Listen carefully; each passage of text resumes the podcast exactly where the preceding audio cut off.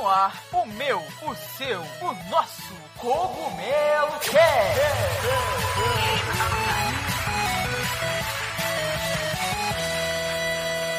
Oh yeah, Mario Time. Fala aí pessoal, tudo bem com vocês? Aqui quem tá falando é o Toad. Ok! Da Casa do Cogumelo. E pessoal, hoje a gente tá aqui para o nosso Cogumelo Cast de número 46. Estamos com um convidado especial para falar de um assunto também especial, né? Um assunto muito poderoso, diga-se de passagem.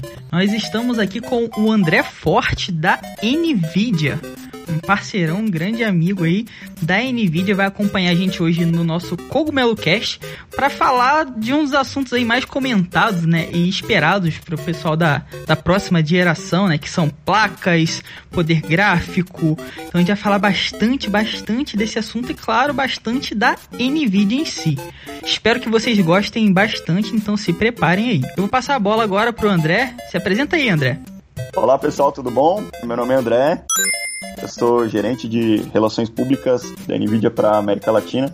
É um prazer falar com os ouvintes do, do, podcast da Casa do Cogumelo e muito obrigado pelo convite. Vai ser muito bacana falar um pouco sobre as novidades com vocês. Isso aí, hoje eu também tô aqui com outro André, né? Mas esse André vocês já conhecem. Eu vou deixar ele se apresentar. Se apresenta aí, André. Fala galera, André Dana na área. Eu já tive uma GeForce 4. E outra coisa, os Andrés irão dominar o mundo. Gosto disso. Nesse clima aí descontraído e de Nvidia e de poder que a gente vai pro nosso Cogumelo Cast. Se aconcheguem aí na cadeira aí, bora lá.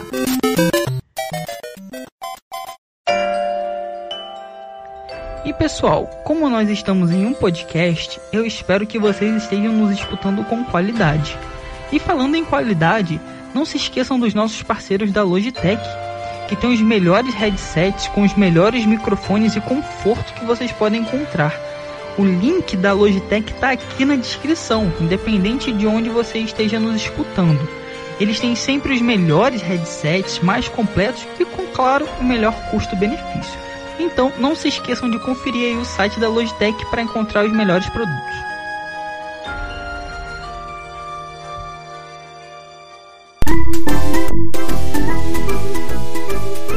Então, recentemente a gente pôde acompanhar, né? Até postamos no site tudo mais, o anúncio da nova série de placas da Nvidia. Que são assim, diga-se de passagem, incríveis, né? São totalmente poderosas e revolucionárias, né? São literalmente aquilo que a gente espera da nova geração. Claro, nos PCs. A série 30, né? Como ela é chamado, ela utiliza uma arquitetura nova, né? Uma arquitetura Ampere, que é diferente da série 20, que é a série que o pessoal estava acostumado, né? Que é até uma série recente também, ela nem é tão antiga. E essa arquitetura ela é muito utilizada em computação em nuvem, em big data. Assim, André, eu quero que você fale pro pessoal, né? Fale pro nosso público como que essa arquitetura, né, ela influencia na melhora da nova geração de placas, porque a gente tinha a série 20 e agora a gente está indo para a série 30. Basicamente, como que a gente vai ter essa melhora com base nessa arquitetura? Legal, vamos lá. Bom, para apresentar a série 30, eu acho que antes é interessante a gente fazer um overview do que, do que foi a série Turing, né? Porque a Turing, que é a nossa, é a nossa geração anterior, é, se a gente voltar um pouco atrás e, e, ver o que a gente já conseguiu fazer com a série Turing, a gente vai ver que na verdade a Nvidia já tinha inovado o mercado de games e até o momento só a gente inovou. Não, não teve mais uma outra empresa que tenha feito uma inovação tão grande quanto a Nvidia nesse meio de geração, né? Porque com as Turing a gente já apresentou o Ray Tracing em tempo real e também o DLSS. Então agora com a série 30, na verdade nós estamos propondo uma evolução natural dessa série Turing que é a série 20. Então assim, o que você vocês viram e ficaram embasbacados, por exemplo, com o Ray Tracing em tempo real rodando em jogos como Call of Duty, Battlefield, Control, Wolfenstein, Youngblood, nesses jogos incríveis que a gente viu, efeitos incríveis de Ray Tracing em tempo real, o próprio Minecraft com RTX que, é, que muda o jogo completamente é, tudo isso que a gente fez na série Turing, agora nós queremos dar um passinho a mais e oferecer muito mais desempenho com placas em segmentos inferiores. Então, por exemplo, se hoje a gente tem uma GeForce RTX 3070 que oferece um desempenho um pouco acima até da nossa flagship da geração anterior, que era a GeForce RTX 2080 Ti, essa placa ela chega com preço não de uma 2080 Ti, mas ela chega com preço de uma RTX 2070 Super que era a nossa placa da, da série 70. Então, assim, a 3070 chega com preço de, de 2070 Super, mas oferecendo desempenho de 2080 Ti. Então, assim, é um ganho enorme de desempenho é, por muito menos preço, entendeu? Para vocês terem uma ideia, uma placa, uma GeForce RTX 2080 Ti custava mais de 10 mil reais. Uhum. E, e, e, hoje a gente vai ter placas do segmento da 3070 que vão ter preços semelhantes, aproximados ao que a gente tinha visto antes de 2070 Super, entendeu? Então é muito desempenho para realmente preço muito mais acessível, né? Nós queremos exatamente isso, é oferecer o melhor desempenho possível pelo melhor preço possível. Perfeito. Parece que agora a gente realmente entrou nessa coisa de nova geração. Eu, eu pelo menos senti isso, né? Porque parece que firmou mais a tecnologia, sabe? Sentir como se, ah, beleza, agora realmente a gente entrou em algo diferenciado, vai dar uma evoluída. E você, como você falou, manter o preço eu acho que foi muito importante, cara. A gente está numa época aí de, de pandemia global, né? Não só aqui no Brasil, então Acho que essa é uma estratégia muito importante, né? Para fazer a galera que tinha as placas antigas atualizarem as placas e para atrair um público novo, né? Que eu acho que é essa a ideia também. Sim, exato. E na verdade, assim, né? Como eu falei anteriormente, a Nvidia ela tem como objetivo inovar o mercado. Se a gente quiser ficar estagnado, é fácil, entendeu? Só que a gente poderia simplesmente pegar e oferecer mais desempenho geração por geração. Mas aí, é, o que o gamer vai ganhar com isso, entendeu? Então, assim, a inovação ela precisa ser feita. É, infelizmente, assim, a gente ficou muito tempo estagnado nos jogos, muito por conta dos consoles também porque infelizmente a gente teve um, um, processo de consoles que saíram já com hardware defasado na sua época. Isso a gente já ouvia o nosso presidente Jensen Huang falando isso, os consoles já saíam defasados, isso no PlayStation 4 base, no Xbox One base, eles já eram defasados, eles já não aguentavam 60 FPS em 1080p em jogos mais pesados. A gente viu na primeira geração de jogos, eles até aguentavam, depois não aguentavam mais. A gente via um monte de técnicas para poder fazer nesses jogos rodarem em 60 FPS. E hoje a gente vê que cada vez menos os jogos rodam em 60 FPS nesses videogames base. Só que a gente tinha um mercado que estava é, funcionando em razão deles, né? Então, assim, o PC ele sempre foi um, algo à parte. E o PC precisa inovar. E é por isso que a Nvidia resolveu inovar com Ray Tracing, que foi algo que não tinha antes em videogame. Ray Tracing, não sei se vocês sabem, mas a técnica de Ray Tracing é uma técnica que antes só era usada no cinema. Sim. E o cinema, ele rodava essa técnica em filmes que eram pós-renderizados, né, em workstations, uhum. e rodavam em 24 frames por segundo, que é a, a média de um filme, né? Uhum. Hoje a gente até vê filmes em 60 FPS e tal, mas assim, os filmes, eles é, originalmente eram em 24 frames por segundo. E a Nvidia vem com uma estratégia ousada de não, peraí, chegou a hora da gente mostrar, dar o passo a mais e mostrar o que é o novo gráfico de videogame, mostrar quais são os novos gráficos dos games. E a gente trouxe esse ray tracing rodando em tempo real em jogos em 60 frames por segundo. Só que, assim, a, a Turing, ela foi a primeira geração a mostrar isso. Uhum. E a gente foi melhorando o desempenho dessas placas ao longo dos anos. E a gente vê, assim, jogos como Control, que rodam no nosso DLSS 2.0 e mais pra frente eu acho que deve falar um pouco melhor do DLSS. Porque o DLSS ele foi muito importante para também melhorar o desempenho do Ray Tracing, porque o Ray Tracing é muito pesado. Uhum. Então a gente precisava ter um ganho de desempenho nessas placas para poder rodar o Ray Tracing também bem. Então o DLSS ele foi muito importante para, junto com o Ray Tracing, mostrar o novo gráfico dos jogos no PC. E você vê como a gente está acima desse período, porque depois a gente teve consoles de meio de geração, que foram o PlayStation 4 Pro e o, e o Xbox One X, e esses videogames eles ainda não têm Ray Tracing, a gente já tinha há mais de dois anos o Ray Tracing. E agora que a gente vai começar a ver jogos em Ray Tracing no PlayStation 5 e no Xbox One Series X. Então, assim, é, realmente nós estamos muito à frente do mercado. Eu acho bem, bem incrível, né? Assim, primeiro eu faço parte disso, né? Dessa comunidade de games e tudo mais, e como que o mercado de games está impulsionando a tecnologia mundial, né? Você citou aí o cinema, por exemplo, é você fazer isso, cara, em tempo real, sabe? Você entregar esse poder na casa de cada pessoa ali, um consumidor comum, né? E entregar todo esse poder e fazer isso em tempo real, cara. Coisas que você realmente teria que investir muita grana com muita gente trabalhando para você fazer um filme, né? Usando essa tecnologia, gente, vocês conseguem entregar isso, né? Levar isso para casa de cada uma, cada pessoa e isso é incrível, né, cara? Eu acho que a inovação se dá muito por isso, né? Você tornar aquilo mais acessível, né? E normalizar algo que a gente não tinha. Basicamente, o que vocês estão fazendo é normalizar uma tecnologia que antes era absurda, né? A gente, caraca, meu Deus, que incrível. E agora tá se tornando algo normal. A gente vai começar a ver e tudo mais. E agora ver com muito mais frequência, né? E assim, só para deixar claro, tá? É, a chegada do Ray Tracing nos consoles é ótima pra gente porque nós queremos que mais e mais jogos tenham suporte ao ray tracing. Nós queremos que os jogadores eles tenham a melhor experiência possível com ray tracing. Por isso que a gente fica um pouco frustrado é, por conta desse todo o tempo de geração parada nos consoles, por conta disso, porque os, os gamers dos consoles não puderam acompanhar o, esse desenvolvimento, né? Então a gente não teve, por exemplo, tantos jogos quanto a gente gostaria em ray tracing muito por conta disso. Sim. Mas agora a gente vai ter muito, entendeu? Sim. É, é meio que os consoles eles essa. Vocês fazem a tecnologia, né? Mas os consoles puxam o lançamento dos games e essa introdução dos games na tecnologia, né? Então também precisa muito ali do, dos consoles. Você falou bastante do ray tracing, do DLSS foi anunciado um DLSS 2.0, né, cara, que é incrível. Assim, é, o Ray Tracing já é incrível, ele melhora muito a qualidade de um jogo por conta da iluminação. E tem o DLSS também que você já explicou e falou um pouquinho. Dá uma pequena resumida do que, que é o Ray Tracing pra gente, por favor, e o DLSS, porque às vezes quem tá escutando não sabe, ou às vezes ouve muito falar disso e não faz ideia do que seja. Então, mais ou menos, o que, que é o Ray Tracing e o DLSS aí? Resumido, só para quem tá escutando.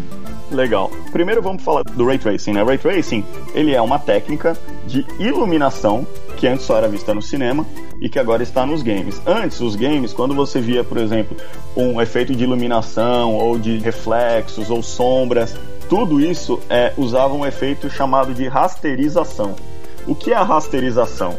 Eu vou dar um exemplo para vocês que é muito bacana. Vocês lembram do easter egg que, teve no, no Homem-Aranha do, do PlayStation 4? Em que você conseguia olhar as torres gêmeas pela janela de um dos prédios? Uhum, Vocês lembram desse easter egg? Esse sim. easter egg é muito legal porque ele explica muito bem o que é a rasterização. Quando você estava com o Homem-Aranha olhando de frente para a janela, você via realmente as torres gêmeas. Só que se você virasse de costas com o Homem-Aranha, você ia ver que as torres gêmeas não estavam lá atrás.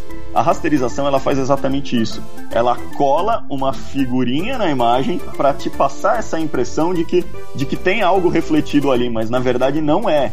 São, são figuras que se relacionam com alguns elementos da tela, mas de uma forma muito limitada. Então, por exemplo, se você pega um Resident Evil 2, o remake, que é lindo, maravilhoso, só que ele não usa ray tracing, ele usa uma rasterização. Se você chega, por exemplo, na entrada no hall da delegacia e você começa a olhar para o piso, você vai ver que até tem um reflexo ali do andar de cima naquele piso. O problema é que se você começa a andar um pouco para trás, o reflexo do piso ele some, ele vai sumindo, ele vai fazendo um efeito assim que fica feio quando você para pra perceber. E por que isso? Porque a rasterização ela só pega aquilo que ela tá enxergando na tela. O ray tracing não, o ray tracing é uma iluminação global. Então você consegue enxergar coisas muito mais longe do que a rasterização consegue. E, é, e o ray tracing, por ser em tempo real, você não tem figurinhas sendo coladas para fazer, por exemplo, reflexos, entendeu? Essa é a maior diferença do ray tracing. E aí vem o segundo passo. O ray tracing, apesar de ser muito fácil para o desenvolvedor fazer, é, na verdade ele é muito mais fácil, por exemplo, do que uma rasterização. Uhum. Para você desenvolver um jogo e incluir o ray tracing, é muito mais fácil do que você desenvolver um jogo e incluir uma rasterização. O problema é que o ray tracing ele é muito pesado, porque como eu te falei, era uma tecnologia antes que só tinha no cinema. E agora a gente tem que oferecer em jogos e as pessoas jogam em 60 quadros por segundo no PC. Uhum. Daí para mais. Então, o, o, que, que a Nvidia pensou? Bom, a gente precisa é, melhorar um pouco essa relação entre o peso e o, e o, e o desempenho, né? Então, o DLSS ele vem justamente para suprir esse, esse problema de desempenho. E aí o que acontece? O DLSS ele trabalha com inteligência artificial. O DLSS ele usa uma série de, de efeitos para melhorar a imagem ao mesmo tempo que te entrega mais desempenho. Então, por exemplo, é, você consegue, por exemplo, utilizar é, resoluções maiores do que a que você está acostumado. Eu vou te dar um exemplo muito legal. Você, por exemplo, tem uma GeForce RTX 2060 que eu sei. Sim. Certo? Uhum. Então, você chegou a experimentar o Death Stranding? Não, o Death Stranding não, cara. Então, é, como é que você faz para jogar na, na, sua GeForce RTX 2060? Você joga em qual resolução? Eu jogo na 1080. Geralmente 1080. 1080, né? Isso. Ainda mais com o Ray Tracing ativado, né? Sim, Você joga sim. em 1080p. Sim. Tá, ela é uma placa que ela é para 1080p mesmo e alguns jogos sem Ray Tracing ativado você consegue 1440p 60 fps. Sim, sim. Se eu te falar que se você comprar hoje um Death Stranding e ligar o seu PC na sua televisão 4K, você sabia que você vai jogar em 4K? 4K direto. Em 4K via DLSS. O DLSS, o que, que ele faz? Ele faz um upscaling da, da sua imagem, Sim. entendeu? Uhum. Então você vai jogar em 4K com uma qualidade de imagem muito mais nítida do que você tinha Uhum. E te oferecendo muito mais desempenho. Você vai ter mais desempenho. Se antes você rodava o jogo em 40 quadros por segundo, Uhum. ele vai te entregar 60 quadros por segundo em 4K na sua GeForce RTX 2060. Isso aí que eu tô te falando Uhum. é fato. Você pode comprar hoje o Death Stranding e testar na sua televisão 4K, que você vai ver que a sua GeForce RTX 2060, que antes só te oferecia gameplay em 1440p, hoje te oferece gameplay em 4K. Agora eu acho que eu tenho um motivo pra jogar o Death Stranding, cara. De verdade. é, é, é, é, um- é- é- e assim, é lindo. O jogo no PC é lindo, é lindo. O DLSS deixa o jogo ainda mais lindo, porque você fica com imagens muito mais nítidas, você pode até dar, uma- dar uma olhada no- no- no- nos efeitos de comparação que Digital Foundry e outras fizeram. Vocês vão ver que realmente, assim, o DLSS é um efeito incrível. Aí você me pergunta, pô, mas eu vou poder jogar todos os jogos em 4K agora na minha RTX 2060? Não. Só os jogos que tiverem DLSS e, e tiverem bem implementados. Tudo depende, obviamente, do, do motor gráfico, tem tudo isso. Mas o Death Stranding eu uso como exemplo porque, assim, foram um dos melhores exemplos de, de DLSS que a gente teve. Ele realmente foi incrível. Assim como o do Control também.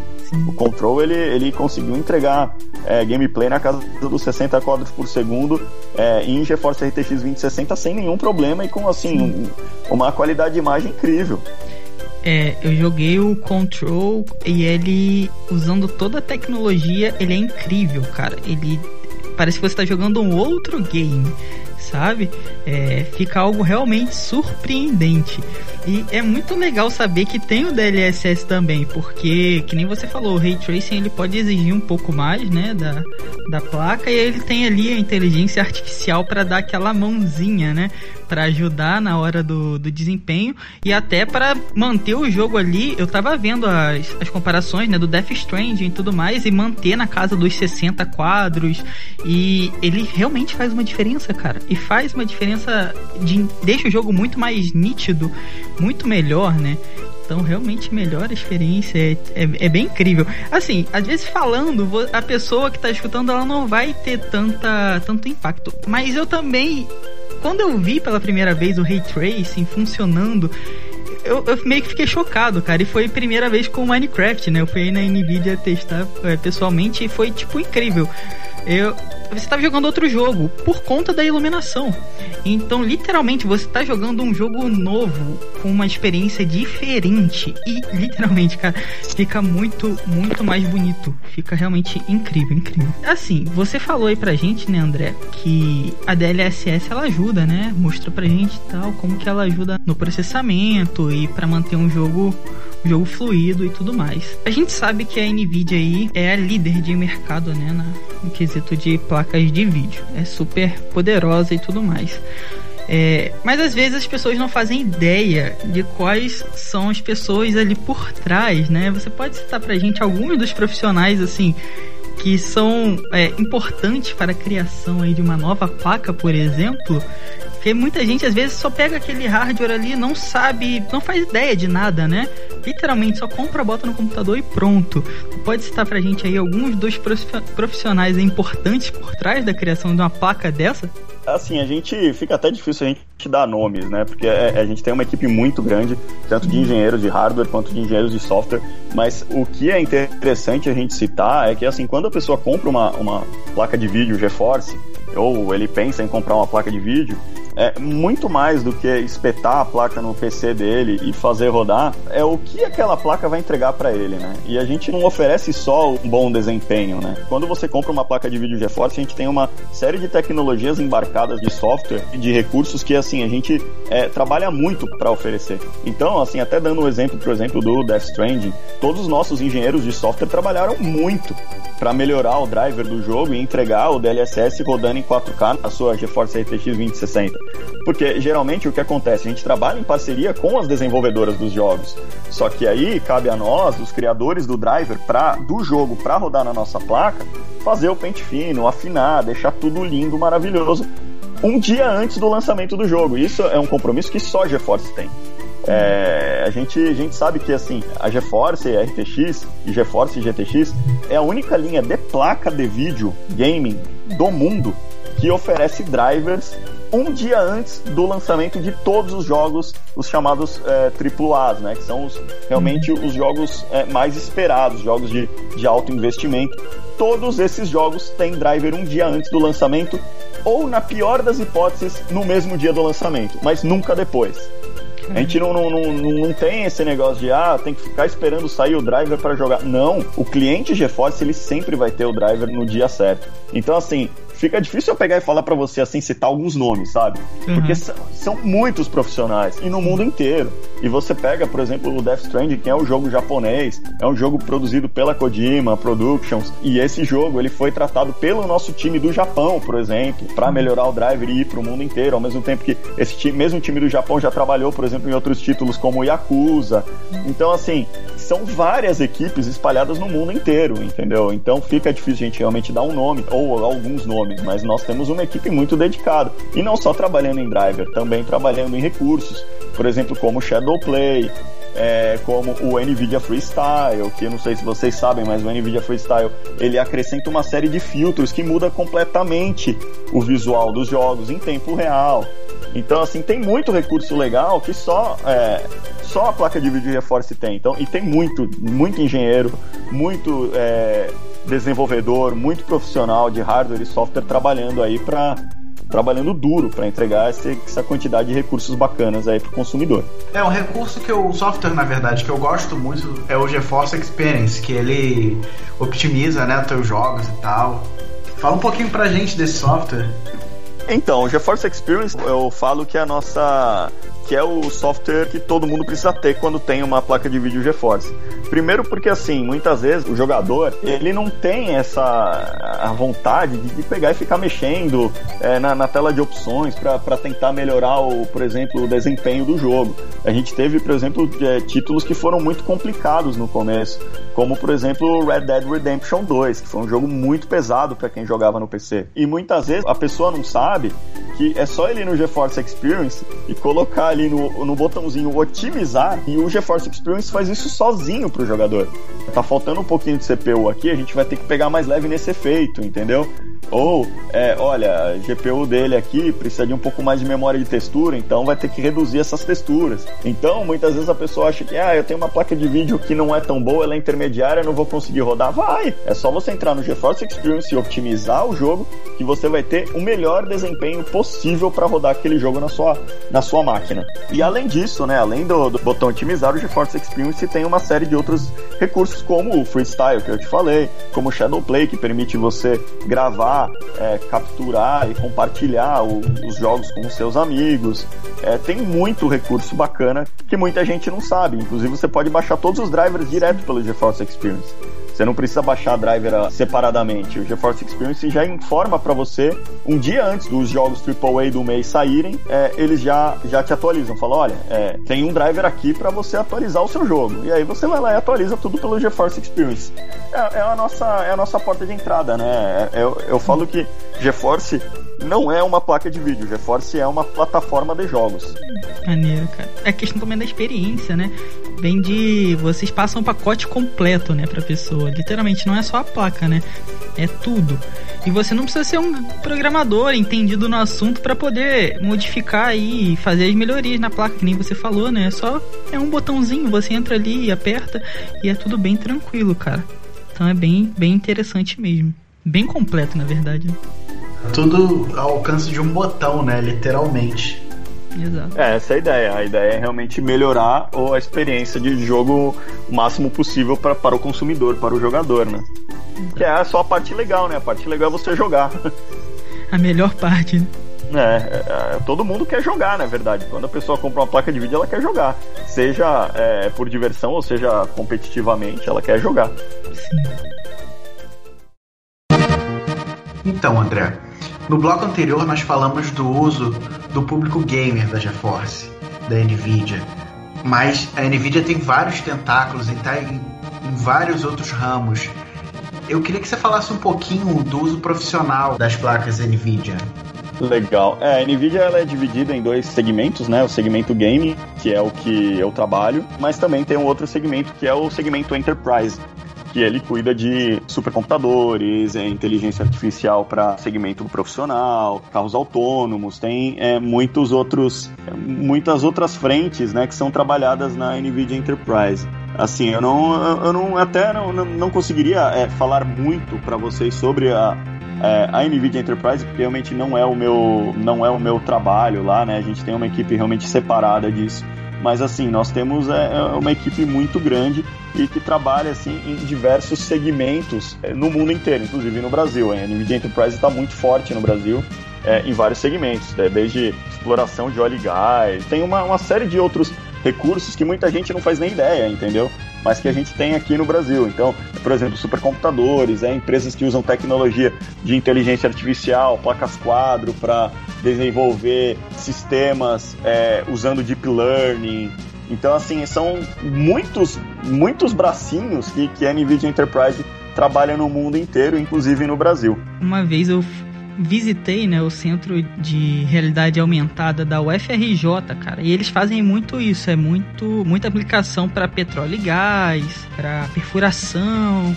Eles usavam, né, tecnologia Nvidia e eram é. assim, coisas monstruosas. Porque geralmente o pessoal pensa já na placa e já associa a videogame, né? Eu acho que é o, a, a, cara da, da empresa, mais ou menos, né? Então a galera já associa diretamente, mas não, né? Tem muita gente que usa para trabalhar mesmo, né? Pra parte mais profissional da coisa, né? Sim, sim. E a NVIDIA é uma empresa de inteligência artificial, na verdade, né? Uhum. Nós somos uma empresa referência em inteligência artificial e deep learning. Não à toa nossas placas de games têm inteligência artificial, né? Com o DLSS. Então é até um caminho natural que nós é, estejamos crescendo tanto também nesse segmento enterprise. Né? A gente também falou de consoles antes. E assim, pessoal, como a gente tá falando, né? Geralmente associa a videogame e geralmente a PC também, né? Mas, por exemplo, o Nintendo Switch, que tá sendo aí um sucesso, console mais vendido, né? Vamos dizer assim, da nova geração, que ele é um console, foi o primeiro, né, da nova geração.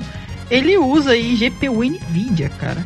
Então, a gente falou um pouco dos consoles, né? Mas como é também estar nos consoles? Porque vocês têm um poder absurdamente descomunal nos PCs, mas agora vocês também estão no Switch, né? Que é um console de todos o mais fraco, mas que entrega coisas incríveis e por isso ele é um, um sucesso assim tão gigantesco.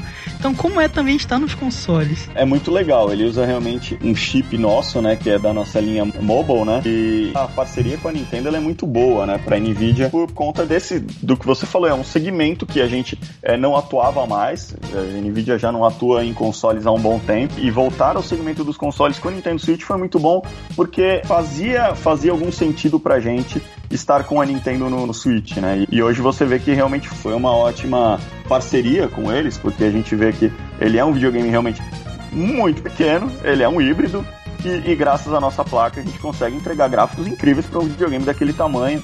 E, e a gente vê gráficos assim, visuais incríveis. E sim. realmente o Nintendo Switch foi uma ótima parceria que a gente fez com a Nintendo, sim. Infelizmente, assim, eu não, não posso até falar muito sobre o Nintendo Switch, eu não posso, por exemplo, nem se quer falar muito sobre a tecnologia que a gente embarca neles, até por questão de parceria mesmo.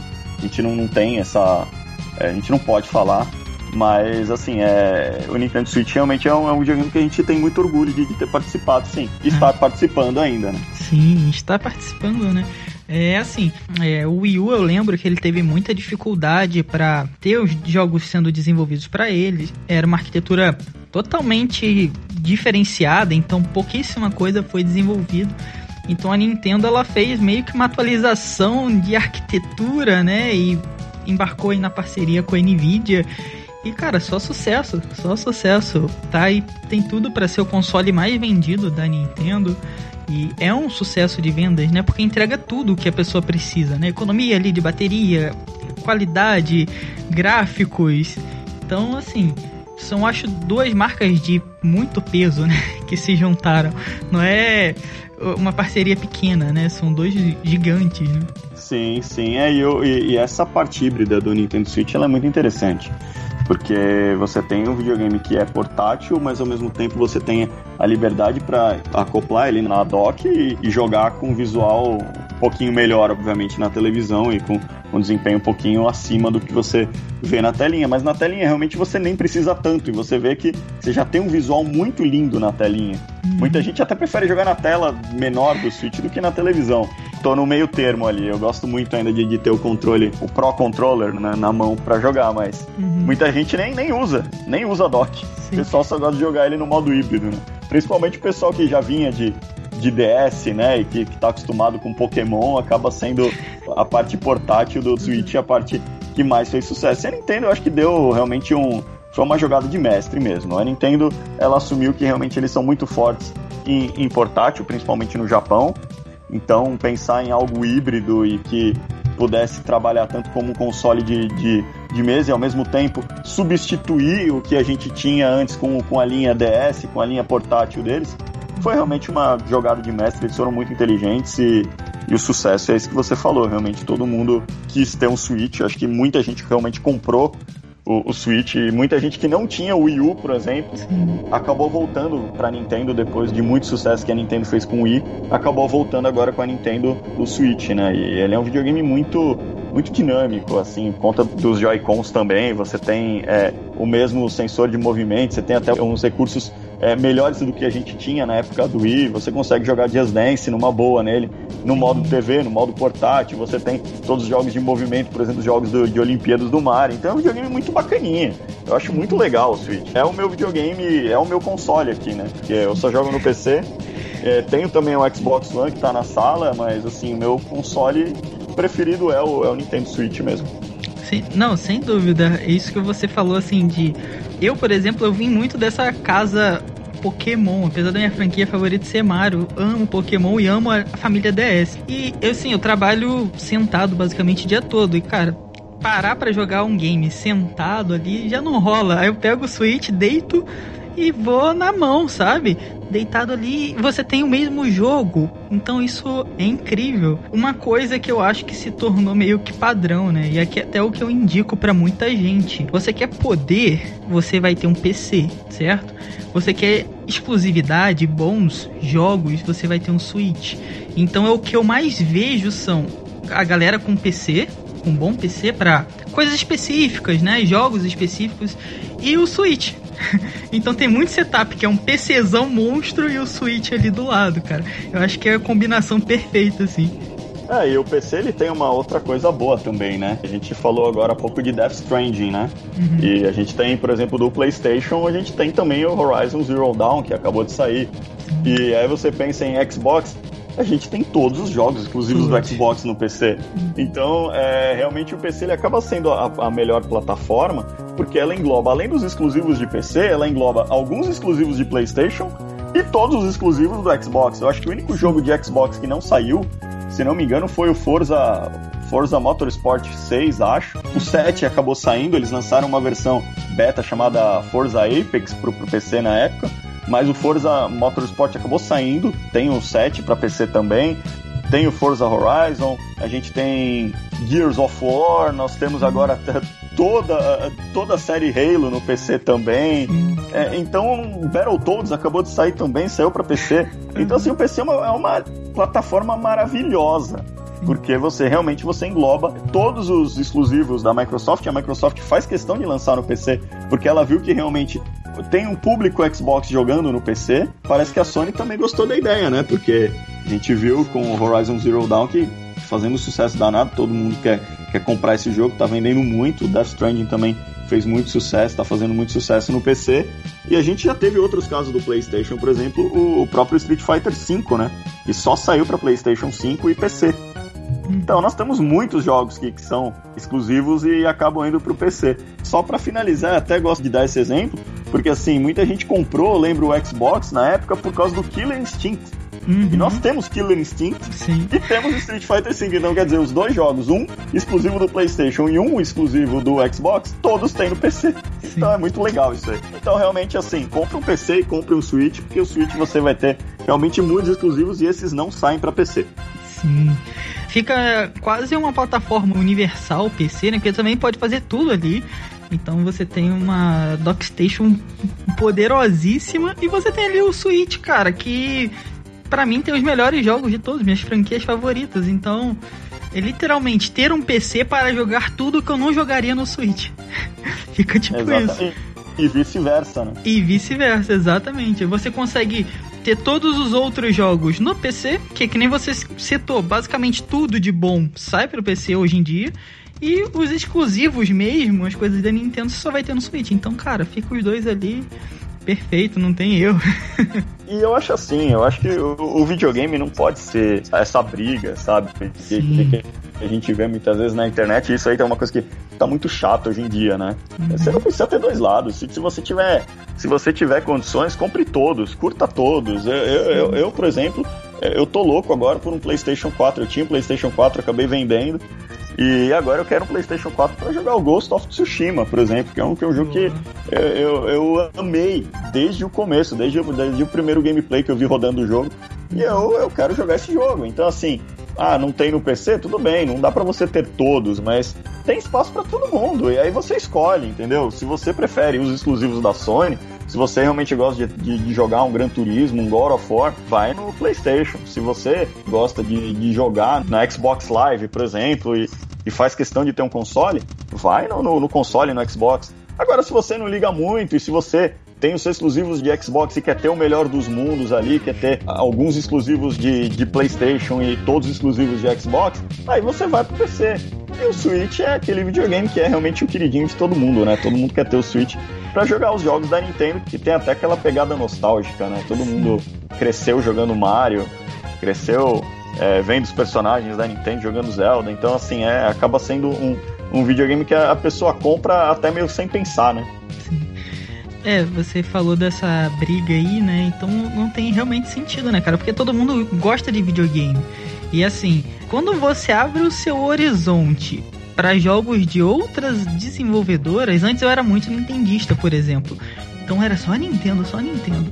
Cara, quando você bota o seu pé ali no Xbox, no PlayStation, você fica, wow, isso também é muito bom. Acaba isso, sabe? Não faz sentido você ficar brigando e, meu Deus, o meu é melhor. Não, é tudo videogame, cara. Você vai ter sua preferência? Óbvio. Mas é tudo videogame. A gente tá na, na no mesmo barco e a ideia é se divertir. Brigar por é. algo que é o objetivo principal é diversão, não tem sentido nenhum, é irracional. Então, e respeitar as diferenças, né, também. Principalmente, cara, principalmente respeitar Eu a acho que cada um tem a sua, tem a, tem a sua é, prioridade de jogo, cada um gosta de, de, de, de alguns jogos, então pronto, vamos respeitar. Tem, tem espaço para todo mundo e, e, o mais importante é todo mundo jogar, todo mundo se divertir e a indústria do videogame como um todo crescer, todo mundo ser feliz, continuar jogando bem aí. Porque enquanto a gente tiver um, um público fiel em, em, cada uma dessas plataformas, a gente não vai ver plataforma morrendo. Que aconteceu, por exemplo, quando a gente viu casos da SEGA que a gente acabou perdendo um, uma grande fabricante de consoles, que tinham consoles incríveis, só que aí, infelizmente, por conta de, de várias razões de mercado, a gente acabou perdendo. E hoje a gente tem Microsoft, Sony e Nintendo nos consoles e, e, além da Nvidia e outras fabricantes também atuando no PC como plataforma de jogos, eu acho que é muito bom para a indústria como um todo, né? Nunca é legal você perder um, um, um player da indústria. Sim. E é isso que você falou, a gente fortalece a indústria, né? A gente traz mais pessoas e uma indústria mais forte significa jogos melhores, significa mais suporte para quem está jogando, significam preços melhores. Então, assim, a gente mantendo isso aqui na paz, isso de boa para todo mundo, a gente não tem a perder nada, sabe? E aquela, se você não tem um jogo, encontre alguém, cara, que tem aquele jogo e, sei lá, faça aquela pessoa te convidar para você jogar, sabe? Eu lembro que eu não tinha o PlayStation e eu era louco, louco, louco, louco pra zerar Journey. Descobri que um amigo meu tinha um PS3 e ele me convidou, ele tinha o Journey. E assim, incrível eu poder ir lá e jogar no PlayStation, sabe? Sendo que eu era super nintendista. Então, assim, abram a cabeça um pouquinho, é videogame, a gente só ganha com uma indústria melhor, né? E, e mais sadia, né? Sem essa coisa de. que a gente vê muito por aí na internet, né? Sim, sim, sem dúvida. E é um negócio que é, é muito bacana, né? Eu tô lendo agora recentemente o livro do, do Velberan. Não sei ah, se vocês conhecem o Velberan uhum. e, e, cara, ele, ele teve aqui com a gente. Ele teve aqui com a gente no, no Cogumelo Cast também. É, então, o livro dele é fantástico, gente. É uma, assim, é uma, é um saudosismo tão gostoso, assim, eu, eu vejo a história dele e eu vou lembrando das minhas, da época uhum. que, poxa, eu não tinha Mega Drive, eu queria muito jogar o Mega Drive, eu ia na casa das minhas amigas, dos meus amigos, cada um tinha um videogame diferente. Eu ia conhecendo, por exemplo, tinha amigo que tinha Master System, eu adorava jogar Double Dragon ou Black Belt. E, e, eu ia lá, eu ia na casa da galera jogar. Eu tinha um Nintendinho na época, o meu era Phantom System, porque não tinha Nintendo no Brasil na época. Sim. E, e poxa, é, todo mundo se divertia, todo mundo se emprestava videogame, se sabe? Tocava jogo. Cara, era tão legal, cara, era tão legal isso. Eu lembro que eu tinha um amigo que ele tinha um Super Nintendo na época. Ele era um dos poucos que tinha um Super Nintendo naquela época. Ele tinha, inclusive, o, o que a gente chamava de Super Nintendo Baby. Ah, na época de vocês. Nossa, mas era o, é, mas era o Super Nintendo Control Set, que só vinha com um controle. Uhum. E ele tinha lá o Super Nintendo Baby, mas ele alugava os jogos e ele tinha comprado um controle extra. E ele levava, cara, em casa numa sacolona gigante aquele videogame e chamava uma baita de uma atenção. Eu, eu tava com medo de um dia ele ser roubado na rua. Mas ele sair da casa dele, que era longe pra caramba, e, lev e levar o videogame na minha casa. Ou seja, eu tinha o Mega Drive e adorava jogar o Super Nintendo com ele. E eu não tinha essa de, ah, o Super Nintendo, o Mega Drive é melhor, eu queria jogar tudo. Sim. É tipo isso, cara. A gente quer jogar, jogar. Eu fazia muito isso também. Pegava o controle, levava na casa de um amigo, a gente se reunia as crianças da rua e a gente jogava. Nossa, época do colégio, emprestar fita. A gente não comprava, né? Era tipo, eu tinha. um jogo nossa, se, esperar sexta-feira pra, é. Pra poder alugar o jogo, dois jogos, né? Pra poder devolver na segunda. Assim, é, o prazer de jogar, né, cara? Você não fica com essa, tipo, ah, meu é melhor, ah, não, seu é pior. Não, é o prazer de jogar, meu Deus, eu vou jogar. E ser, com, ser convidado ir na casa de alguém, nossa, é muito incrível, cara. Realmente, realmente muito bom, muito bom. Uma boa infância, né? Sim. Oh. É, eu, e eu lembro, inclusive, que nessa época não tinha internet, né? Então você ia na locadora, você alugava o jogo que você não conhecia, claro, pela capa, né? Porque uhum. não tinha review, não tinha vídeo, não tinha nada. No máximo as revistas de games, né? Aham. Uhum muita gente foi enganada por causa disso, cara. Eu principalmente. Você olha aquela capa iradíssima do game e você chega em casa, não é, não é nada do que aquela arte ali tá te mostrando, sabe? Você, nossa. Ah, é. eu, peguei cada, eu peguei cada roubada. Eu lembro que uma vez eu fiquei doido com a capa do Phantasy Star 3 do Mega Drive. Uhum. E eu falei, não, quero jogar muito esse jogo. Só que Phantasy Star 3 é um dos piores jogos da série. E o pior, o jogo tava todo em japonês. Então, assim, foi, foi um dinheiro perdido na locadora. Isso aí eu, eu fiquei com o jogo até o final, mas não joguei, né? Sim, eu quis morrer, mas é, já fui enganado também. Esse é o sentimento de dor e sofrimento, cara.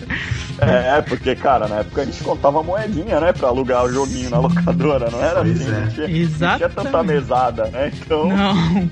Não. A gente que nem mesada tinha, tinha exatamente, então, é, exatamente. É, é, esse era o meu caso. Então, o meu imagina também. qual foi meu drama ao ver que o jogo tava todo em japonês e o jogo ainda era uma porcaria. Nossa. Me desculpem, tá, os puristas, os ceguistas, mas assim, eu, eu amo a SEGA, mas Phantasy Star 3 é muito ruim. Não dá, não. Traumatizou, né, cara? Eu também tive alguns traumas, assim. Eu lembro de um jogo do Lonely Tunes que eu aluguei uma vez. E foi só aquele, né, do sábado até. E Looney Tunes estava muito em alta, desenhos e tal. Eu, criança, pô, Looney Tunes. Nossa, que horrendo aquele jogo, cara. Horroroso. e acabou com o meu fim de semana, porque Mas que só... jogo que era do Looney Tunes? Eu não lembro especificamente, mas era para Super Nintendo. E aquilo destruiu meu fim de semana completo, cara. Eu lembro das cores, eu lembro de estar jogando com o Tais e o Tais era horrível. Então era tipo muito ruim, muito ruim, cara.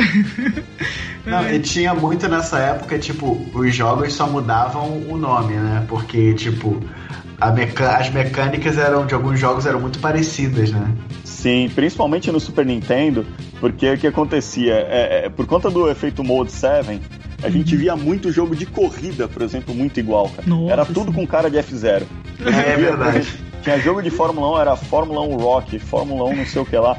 E tudo, cara, tudo usava o mesmo efeitinho de Mode 7 uhum. do Super Nintendo e todos os jogos ficavam com a mesma cara. Aqueles carrinhos de Fórmula 1 minúsculos andando uhum. numa pista gigantesca com o efeito de Mode 7 simulando 3D, assim. Isso tinha muito no Super Nintendo. É, ao mesmo tempo que o Super Nintendo tinha jogos incríveis, é, isso era uma coisa que eu sentia que o Mega Drive fazia melhor você tinha uma diversidade de jogos melhores no Mega Drive do que no Super Nintendo. Porque no Super Nintendo a galera ficava muito presa ao hardware para chocar pelo visual, mas isso aí acabava cansando o jogador, porque tinha muito jogo parecido. Uhum. Tinha é, aquele famoso, né? Se tá, naquela época, hoje em dia tem, mas naquela época tinha muito mais. Se tá fazendo sucesso, a galera copiava, tipo, muito e mudava alguns elementos só, né? E ficava, tipo, um trilhão de jogos muito parecidos, sabe? Você tem que dar muita sorte. Não tinha internet, né? Tem que dar muita sorte pra garimpar um ali bom no meio daquilo tudo. Sim, e cada geração teve um, um tipo de jogo que era mais sucesso, né?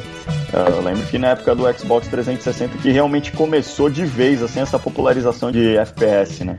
Não tinha tanto. O Xbox primeiro Xbox começou um pouco com isso, com o primeiro Halo, que foi o primeiro jogo assim que realmente é, uma desenvolvedora é, resolveu mostrar que dava para jogar FPS no console, e realmente dava, porque Halo foi realmente um sucesso incrível e, e, e, mostrou que dava. Só que foi a partir do Xbox 360 que a gente começou com essa enxurrada de jogo de FPS. E você lembra a quantidade de, de, de jogo de tiro em primeira pessoa genérico que saiu para tanto uhum. para PlayStation 4 quanto para Xbox 360. Né? Muita, muita coisa, cara. É aquilo, né? Tá começando ali a ficar bom de verdade, então é. Galera, aproveita, tá dando dinheiro, vamos lançar e lança. E é, software. Tipo um Battle Royale, né? É, exatamente, exatamente. Você vê que agora teve, teve esse, esse boom de Battle Royale, todo mundo quis fazer, então uh, não, não, tem jeito, né? Toda geração tem Toda, aquele gênero que ele é copiado e que ele é renovado, entendeu? Reinventado, não, não tem jeito. É, lembro na época do Wii que eu ficava de saco cheio porque eu não aguentava mais olhar remake é, remake de jogo de PlayStation 2 é compatível com o Wii Remote, por exemplo. Uhum. Era horrível isso. E você via assim que os caras lançavam qualquer porcaria que tinha no PlayStation 2 lançava pra Wii. Por exemplo, jogo de é, Scarface, é, do Poderoso Chefão. Meu, saía uhum. tudo, cara. Tudo eles relançavam pra Wii para rodar no Wii Remote lá. E eram jogos que já eram ruins no PlayStation 2. E, e, óbvio, não fazia milagre, né, no Wii, cara. Eles continuavam ruins. Sim, talvez até pior, né? Porque você tinha que ficar movimentando. Caraca, cara. Eu jogo MOBA, tem 14 anos que eu jogo Dota, cara. Dota é MOBA. E quando veio LoL, LoL explodiu o gênero. Cara, o que que saiu de MOBA? Então saíram 500 tipos de MOBA diferentes. Saiu MOBA para celular. Agora a gente tem o Battle Royale, né? Então assim, Sim. literalmente cada época ali vai ter o seu sucesso e vai ter as cópias, né? No final só sobrevivem é. dois ou três ali no máximo. É, assim, se você lembrar, no Nintendinho era jogo de plataforma em 2D. Ponto. Sim. Aí na época do Super Nintendo era jogo de, de, de plataforma, mas em movimentação mais livre no cenário, né? Uhum. Por exemplo, Final Fight, Batman Returns, é, Rival Turf esses jogos que já permitia que você andasse mais, como, por exemplo, vai, Tartaruga Ninja, Simpsons do Fliperama, esses jogos na época do, dos 16 bits que a gente começou a ver mais esse tipo de jogo, né? Uhum. Que na época do Nintendinho era jogo 2D de plataforma puro. puro tipo, puro. por exemplo, Ionoid, ou Super Mario mesmo. Sim. Então, cada geração você vê realmente que, que, que tem aquela que tem aquele, aquele gênero que foi copiado, reinventado, remodelado é, até porque, assim, muda uma geração, mas não tem jeito. O que, o que faz um jogo ser bom é o enredo, é o roteiro. Não adianta ele ter um super gráfico se ele tiver um, um roteiro porco ou mais do mesmo, porque o público dos games eles também evoluíram, né? Da época do Super Nintendo pra cá. Sim, sem dúvida, sem dúvida. E uma coisa que mudou muito também foi que o, o perfil do jogador mudou. O perfil do jogador para jogo, por exemplo, solo, ele é muito menos exigente do que o jogador daquela época, por exemplo. Porque naquela época os jogos eram muito, mas muito mais difíceis. Hoje em dia o jogo é obrigado a ter um tutorial, senão a galera não entende nem a mecânica, cara, fica difícil. Isso eu mesmo me, me incluo nessa. Porque uhum. hoje eu acho, que, eu acho que os jogos eles são muito mais complexos, mas ao mesmo tempo eles são muito mais fáceis de você levar do que antes. Antes uhum. você tinha dois botões, três botões, no máximo seis botões. E hoje você tem uma renca de, de você tem no mínimo oito botões mais analógicos, é, mais diferentes tipos de mecânica você ativa, sei lá, apertando a thumb do analógico. Então, assim, tem muita coisa. Tem jogo que, que eu realmente, assim, eu fico perdido. Às vezes eu esqueço, eu deixo de jogar ele por um tempo, depois quando eu volto, cara, eu tenho, eu tenho, eu tenho dificuldade para me readaptar. Porque a mecânica é muito mais complexa do que antes, né? Só que ao mesmo tempo o jogo ele fica mais fácil, tirando obviamente umas coisas muito fora da curva. Por exemplo, a série Dark Souls, que, que é um negócio absurdo que, que galera sofre. O jogo ele, ele é feito para fazer você sofrer mesmo, né? Uhum. Mas é que na época do Nintendinho todos os jogos eram feitos para você sofrer, não tinha muito onde correr. Tipo isso. Eu tô eu tô finalizando Doom Eterno. Olha que jogo maravilhoso, cara. Na na na GeForce, então, fica, tipo, incrível, assim, é um jogaço. E às vezes eu, eu paro, né, dou um tempo e depois eu volto a jogar. Cara, quando eu volto a jogar, realmente eu esqueci. Porque ele tem muito comando. E tem comando para é. puxar, é. tem comando para jogar, é, coisa que explode, tem comando para dar soco, e tem serra para cortar a pessoa no meio. Cara, é tanto comando que você. Calma aí, deixa eu ver aqui rapidinho. Ah, tá, lembrei. E volta a jogar. E tem dash. Então, tipo assim, é, é literalmente, né? Os, eu não acho um jogo tão difícil. Os jogos hoje em dia não tão difíceis como eram antigamente. Mas se não tiver um tutorial às vezes, cara, a gente fica muito perdido, real. É, é que os jogos eles são muito mais é, bem elaborados do que antes, né? Antes Sim. você é, tinha um, um, enredo que era um pano de fundo pra, pra ação. Hoje em dia, muitas vezes é o contrário. Hoje em dia, a ação é um pano de fundo pro enredo. enredo. É muito legal isso. Uhum. Pega jogos, por exemplo, como o Senua Sacrifice. Cara, esse jogo ele é incrível. Nossa, ele é incrível, você cara. se sente. Eu zerei, assim, é... eu zerei ele esse final de semana, cara. Incrível, incrível. Ele é incrível, ele é um jogo incrível. Ele é um jogo que a, a ação, na verdade, ela é só um complemento, né? Porque é um, é um negócio muito mais psicológico do que, do que realmente de, de mecânica, né? Não, não que o jogo seja ruim na mecânica, longe disso, pelo amor de Deus, o jogo é muito bom. Mas assim, é, o, o, fator psicológico do jogo é o que mais te chama atenção. Uhum. Você fica realmente preso naquilo, você você se sente assim é, amargurado em certos momentos do jogo. Ele é muito, Nossa, ele, é, ele, é, ele, chega a ser pesado, né? Sim. Quando eu comecei a jogar, né, e eu tenho mania de jogar com tudo escuro e tudo mais, eu botei o fone e fui jogar e vozes na cabeça e você tá o quê? Aí eu olhando pros lados assim, né? Pô, tem alguém me chamando. Até você entender que você tá imerso dentro do jogo e aquilo é, são coisas que acontecem com ela, tipo, é muito bom. Você se sente. E realmente, a ação não é o objetivo ali. Tem uma narrativa incrível, cara. É um jogaço é. realmente incrível. Eu recomendo pra qualquer pessoa. Olha, que é um jogo bom, narrativa incrível. Olha, Hellblade aqui, monstro, muito monstro.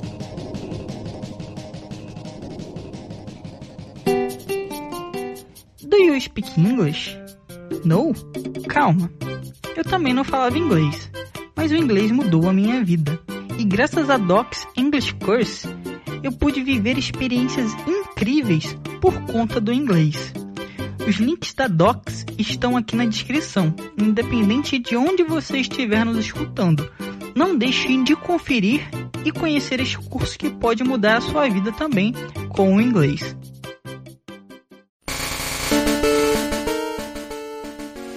Então, pessoal, a gente está falando muito, falou bastante sobre games, né? E muito sobre as placas também.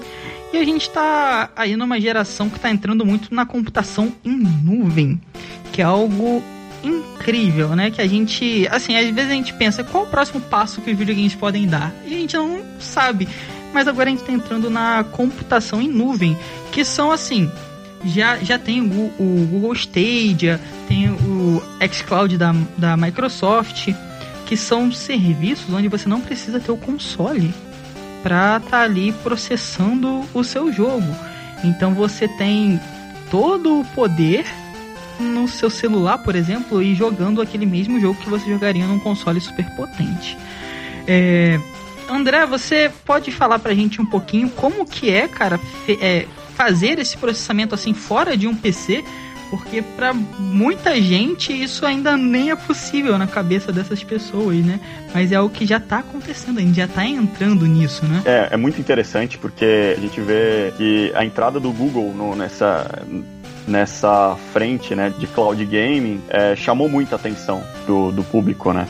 Porque é, a entrada do Google numa plataforma de jogos como o Google Stadia chamou atenção para o que seria o futuro dos games, né? E assim, o, o cloud gaming é, é, muito bacana eu falar de cloud gaming porque pouca gente sabe, mas na verdade o Google Stadia nada mais é do que apenas mais um serviço. A gente já uhum. trabalha com, com cloud gaming há muito tempo com o GeForce Now. Sim, Não sei sim. se vocês sabiam disso. O GeForce Now, uhum. ele na verdade ele, ele nasceu como uma plataforma de jogos para rodar os jogos via cloud nos nossos videogames Nvidia Shield. E no Nvidia Shield, você tem, por exemplo, acesso direto ao GeForce Now para rodar os jogos que, que você tem, por exemplo, na sua plataforma do Steam, na, na sua plataforma do Origin, em plataformas de jogos que a gente já conhece para o PC e você já tem aquele jogo, você não vai precisar comprar, como por exemplo acontece no Google Stadia. Porque a diferença do Google Stadia para o GeForce Now é que o Google Stadia ele te obriga a comprar o jogo de novo, porque ele é uma outra plataforma de jogos. Uhum. No caso do GeForce Now, não, a Nvidia ela se compromete a te oferecer um servidor que você vai acessar e aquele servidor vai ser o seu PC de jogo. Ou seja, você não vai comprar nada com a gente, você faz assinatura, que nós temos inclusive planos diferentes de assinatura, desde mais barato até o mais caro, mas assim, esse plano de assinatura que você faz no GeForce Now, você vai ter acesso ao servidor e vai jogar aqueles jogos que você já tem. E se um dia você tiver um PC de mesa, você vai poder jogar aquele mesmo jogo porque ele já está na sua biblioteca do Steam. Uhum. Então tem essa diferença. E o GeForce Now, ele funciona muito melhor que o Google Stadia. Não, não puxando, não querendo puxar a sardinha pro nosso lado, mas é, é, não tem comparação. É, não tem comparação, assim. O, o nível de qualidade visual e de desempenho do GeForce Now, ele é incomparável com outros serviços. É, não dá para eu, eu falar de xCloud no momento, porque obviamente a gente não, não tem uhum. nada disso é, o que eu faço é uma comparação direta com, o, com a qualidade do, do Google Stadia nos Estados Unidos e no Canadá com o GeForce Now nesses mesmos países, porque a gente também não consegue é, fazer comparação no Brasil, primeiro porque aqui a gente não tem nenhum dos serviços aqui, uhum. então a uhum. gente não, não consegue fazer qualquer tipo de comparação. A gente sabe que muitos brasileiros acabaram é, tentando usar o GeForce Now e isso fez um sucesso danado, porque eles usavam VPN para acessar, e, e para você ter uma ideia, a gente não tem servidor no Brasil e a galera usava servidor de fora dos Estados Unidos e ainda assim conseguia jogar para você ver o quanto a nossa plataforma é boa. Uhum. E, e, só que assim, obviamente a gente não conseguia, porque era, uma, era um servidor que não estava próprio para a gente atuar aqui no Brasil, né? Então é. A gente não, não tem como atender o brasileiro no momento, entendeu? Mas é realmente o cloud gaming ele é uma ótima, uma ótima possibilidade porque ele te oferece uma plataforma de jogos mesmo se você não tem. Então, por exemplo, muita gente não tem dinheiro para comprar um PC, mas um celular todo mundo tem. Ou um, um PC, um notebook que, que seja mais velhinho, que não tem uma placa de vídeo, mas que consiga acessar a internet, ele vai conseguir acessar. E nós temos até, se vocês têm essa curiosidade em, em, em cloud gaming e ver como é que funciona, tem uma, uma possibilidade no Brasil que é até bacana de você testar, que chama o Parsec. Não sei se você conhece.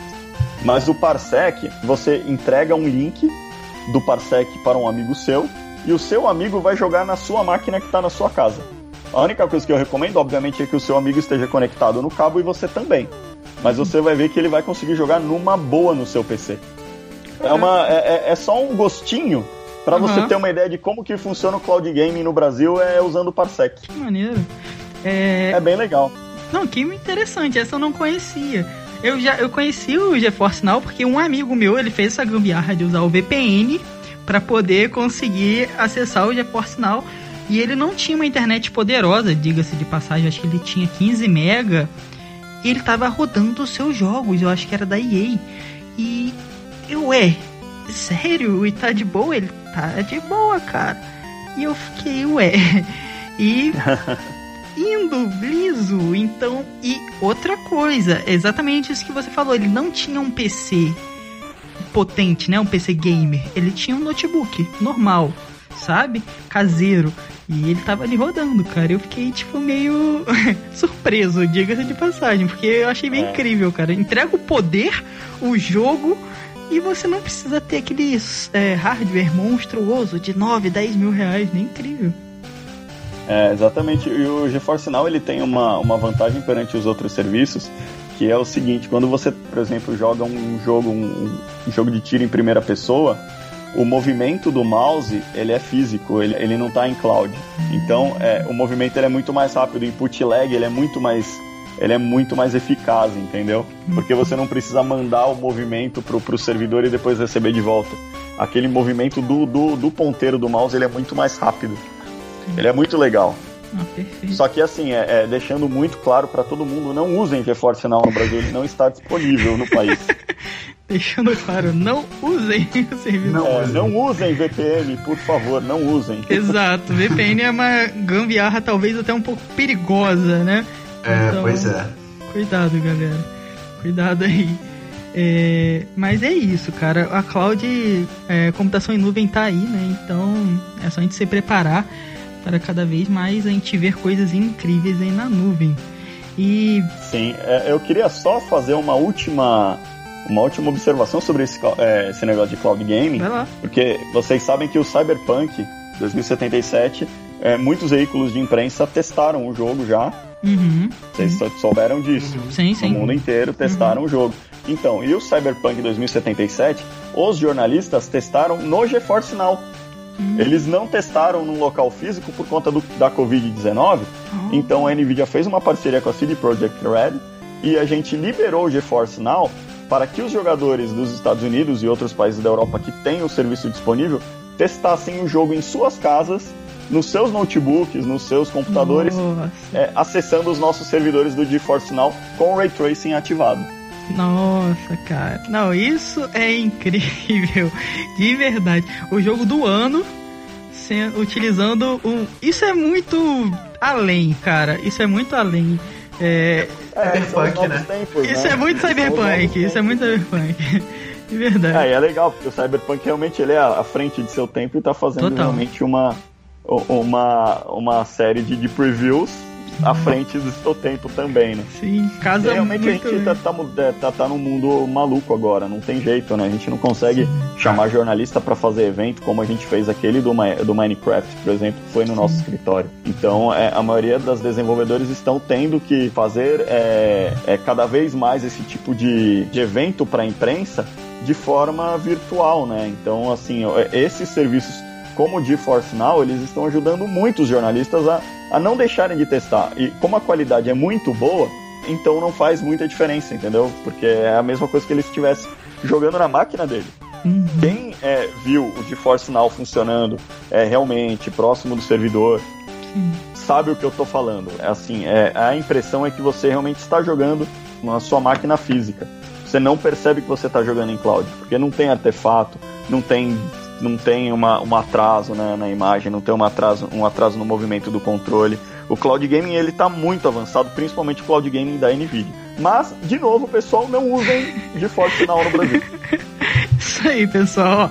Seguindo a recomendação é, do o Ministério da Saúde adverte. É, exatamente. Não usem GeForce Now no Brasil. E isso, essa recomendação está vindo de dentro da Nvidia, né? Não somos nós. Então. Sim, por favor, o serviço não está disponível no Brasil. Boa. André, eu acho que a nossa conversa foi muito boa, cara. Foi maravilhosa, assim. E pra gente finalizar, qual foi o maior salto tecnológico que você já viu? Você tá numa empresa que faz os saltos tecnológicos, vamos assim dizer, né? É um dos, dos carro-chefes aí de tecnologia para games no mundo. Mas qual foi, assim, o maior salto que você já viu? Que você falou, caraca, isso aqui é incrível. Qual foi? Conta aí pra gente. Cara, é, eu acho que assim, uma das coisas que eu mais fiquei surpreso de verdade não foi nem o Ray Tracing, cara. Uhum. Foi o PhysX, que também é da Nvidia. Foi, a, foi quando a gente viu é, pela primeira vez assim é, os jogos rodando com efeitos de, de, física mesmo naturais assim. A gente não, não, tinha como fazer uma física tão natural antes do aparecimento do PhysX. Eu acho que o PhysX ele me chamou muito a atenção, porque não é uma questão só de visual, é uma questão de é uma questão de, de experiência de jogo. Você conseguia interagir com objetos que eram corretamente simulados fisicamente, sabe? Era um uhum. negócio assim que, que realmente ele mudou completamente a mecânica do jogo 3D. Porque uhum. é, se você analisar, a gente teve realmente aquele salto tecnológico do 2D para o 3D, Sim. mas eram coisas que assim não chegavam a afetar muito a mecânica. Você, uhum. é, você obviamente, você tinha novos, é, novos é, planos de câmera, como a gente teve, por exemplo, no Mario 64, que a gente teve uma, um, assim, um, um, amplo, um amplo campo de visão e um mapa aberto que a gente não tinha até então. Mas uhum. assim, a, a, a mecânica em si, ela não mudava tanto quanto ela mudou quando eu vi no PhysX da NVIDIA é, a gente conseguindo manipular os elementos de, de forma física é, reais, sabe? De, de, forma real, de forma realista. Porque isso aí realmente ele fez com que tudo mudasse. Você vê assim no, no Control é um absurdo que, que a gente tem de, de física implementada né, naquele jogo, cara. Aqueles efeitos que, que a personagem tem, que você consegue é, manipular, aquilo lá é física pura. Então é, é, é uma coisa muito legal, cara. Eu acho, eu, eu adoro esse tipo de coisa. E a uhum. física, cara, parece que não, mas ela tá em tudo. Desde é, o impacto de um jogo de tiro, até uhum. o impacto de um carrinho num jogo de futebol, até o impacto de um carro com outro carro num jogo de corrida. A física ela tá em tudo. Então a, uhum. a física ela é muito importante pro, pro, pro elemento jogabilidade, entendeu? É, você citou o Control, vou citar um jogo nintendista que é o, o Zelda Breath of the Wild que a física ali ela é incrível e realmente, cara, a física consegue elevar um jogo a um outro patamar. Você sente real aquilo, sabe? Você, aquilo passa uma sensação muito fiel ao que você conhece, então dá um, uma outra sensação. É realmente incrível, cara. É, porque na verdade você pensa que assim, a física, ela ela abriu novos horizontes que a gente não tinha antes nos jogos, entendeu? Esse é o. Você ter como calcular a física de forma realista nos jogos é, é uma coisa que assim, ela, ela muda tudo, ela muda é, desde o visual até a mecânica. Você pensa, poxa, você pega um jogo como The Witcher 3, que, que a gente é, tinha efeitos simulados de hairworks, que eram os pelos, os cabelos dos uhum. personagens. Cara, aquilo era maravilhoso visualmente, ainda é. Uhum. Ainda eu vejo aqueles grifos do The Witcher 3, cara, com aqueles pelos. E, cara, aquilo é incrível de ver.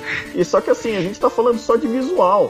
Olha a quantidade de elementos de física que eu citei agora há pouco que mudaram a história como a gente vê os jogos, entendeu? É diferente você pegar e, e, e lembrar de um jogo de tiro é, em que você não tinha uma, uma física apurada, entendeu? Ou um jogo de corrida que não tinha uma física apurada e hoje você tem tudo isso. Então a física realmente ela foi muito importante para, para a inovação dos jogos como um todo. Isso eu não digo só o visual ou, ou a mecânica em si, mas assim, como um todo, sabe? Você conseguiu ter é, coisas novas que antes você não conseguiria trabalhar. Concordo, cara, é realmente impressionante. Não à toa o Zelda aí foi eleito o melhor jogo do ano. Você tem uma imersão, o control que você citou, são coisas assim. Às vezes quem tá jogando não faz ideia da complexidade por trás de um game, né? Então a gente tá falando de. É muito complexo. É muito complexo. Eu sou desenvolvedor, cara, e é, é muito complexo. E a gente tá falando de física. E como a física vai impactar no gameplay de alguém. Você, a pessoa que joga, ela nem faz ideia de que um desenvolvedor pensou nisso lá atrás. Então, assim, é realmente incrível, cara, é incrível. Traz uma sensação e imersão, assim, realmente diferenciada. É que, assim, a gente tem muitos é, outros exemplos que a gente poderia citar, né? Eu gosto de citar física por conta de, de, dessa importância mesmo para, para todos os jogos como um todo. Mas, assim, a gente. Eu poderia até citar a, a transição do, do 2D pro 3D. Eu acho que o 3D olha foi muito importante naquela época, na época de 1994, porque ele você viu, você viu os primeiros jogos em, em, 3D renderizado lá. Aí a Nintendo começou a trabalhar também com a Silicon Graphics na época para para poder oferecer o, o, Ultra 64 e a gente uhum. começou a ver o que, que, seria o embrião do Nintendo 64 com Crazy USA. Então assim, a gente via muita coisa naquela época e, e teve um salto muito grande, realmente. Eu acho que o maior salto de qualidade foi do 2D para o 3D, obviamente. Mas é, é, que o que mais me chamou a atenção foi realmente a implementação da física com o PhysX da NVIDIA. São detalhes, né, que, que marcam até e chamam bastante atenção. Ah, perfeito, cara. Eu, eu concordo com vocês. É realmente incrível mesmo. Para quem faz, para quem joga, realmente é um outro patamar. A física é realmente algo surpreendente. Como você falou, né? A gente teve vários. A gente vem caminhando, né? Até atingir um patamar que vai ser muito incrível. Então a gente tá melhorando isso que a gente chama de videogame a cada ano, a cada dia que passa. Então são evoluções assim que parecem mínimas, mas fazem. giram a chave ali e são realmente gigantescas.